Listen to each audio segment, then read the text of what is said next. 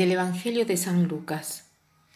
En aquel tiempo Jesús dijo a sus discípulos, amen a sus amigos, hagan el bien a los que los aborrecen, bendigan a quienes los maldicen y oren por quienes los difaman.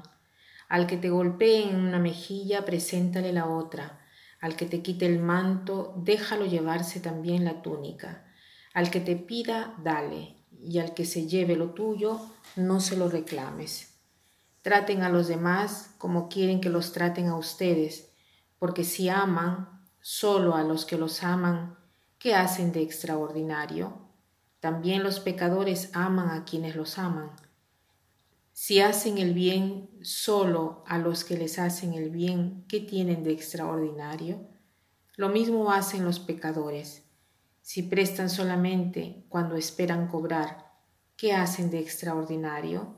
También los pecadores prestan a otros pecadores con la intención de cobrárselo después. Ustedes, en cambio, amen a sus enemigos, hagan el bien y presten sin esperar recompensa. Así tendrán un premio y serán hijos del Altísimo, porque Él es bueno hasta con los malos y los ingratos. Aquí estamos en el corazón del Evangelio en esta frase está toda la síntesis de todo el Evangelio. ¿Por qué? Porque Dios es amor y nosotros estamos llamados a participar de la vida de Dios, o sea, estamos llamados a amar a la manera de Dios. Y amar a la manera de Dios quiere decir amar a todos, amar siempre, ser los primeros en amar, amar con alegría, amar inmediatamente, hemos dicho el otro día. Pero amar quiere decir también dar la propia vida por los demás. Amar a los enemigos es la cosa más difícil, porque nos viene en una forma espontánea. A quien nos hace daño, no digo hacerles daño, pero al menos no hacerle el bien. Cuando nos hacen mal, nosotros nos alejamos. En cambio aquí el Señor nos dice, no, ama a tu enemigo, reza por él, haz algo por él, entonces aquí debemos nosotros superarnos, ¿no? Hay un secreto. ¿Cómo hacemos?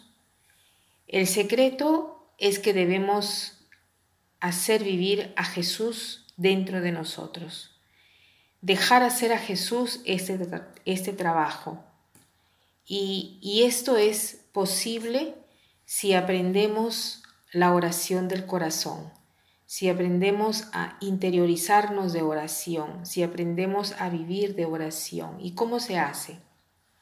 El método que enseña San Benito es el de rumiar la palabra de Dios.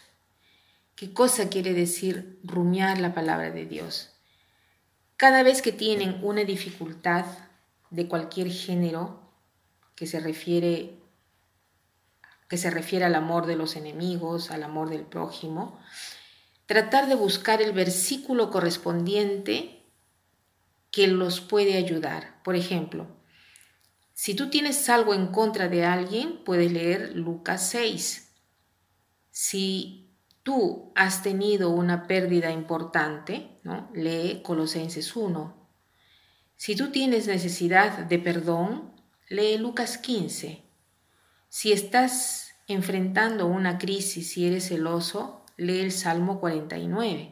O sea, hay para todas las circunstancias se necesita solo observar la palabra de Dios, rumiarla, y esta palabra nos transformará desde adentro.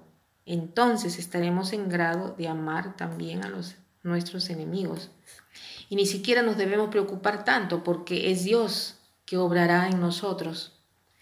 Agradezcamos al Señor que nos da los santos que nos han precedido, nuestros antecesores, los santos, que nos enseñan a cómo poner en práctica estos mandamientos del Señor, que se traduce en la siguiente regla. No hagas al prójimo lo que no quieres que te hagan a ti. Y para terminar, quiero citar esta frase que dice así, es de Martin, de Martin Luther King. El amor es la única fuerza en grado de transformar un enemigo en amigo. Que pasen un buen día.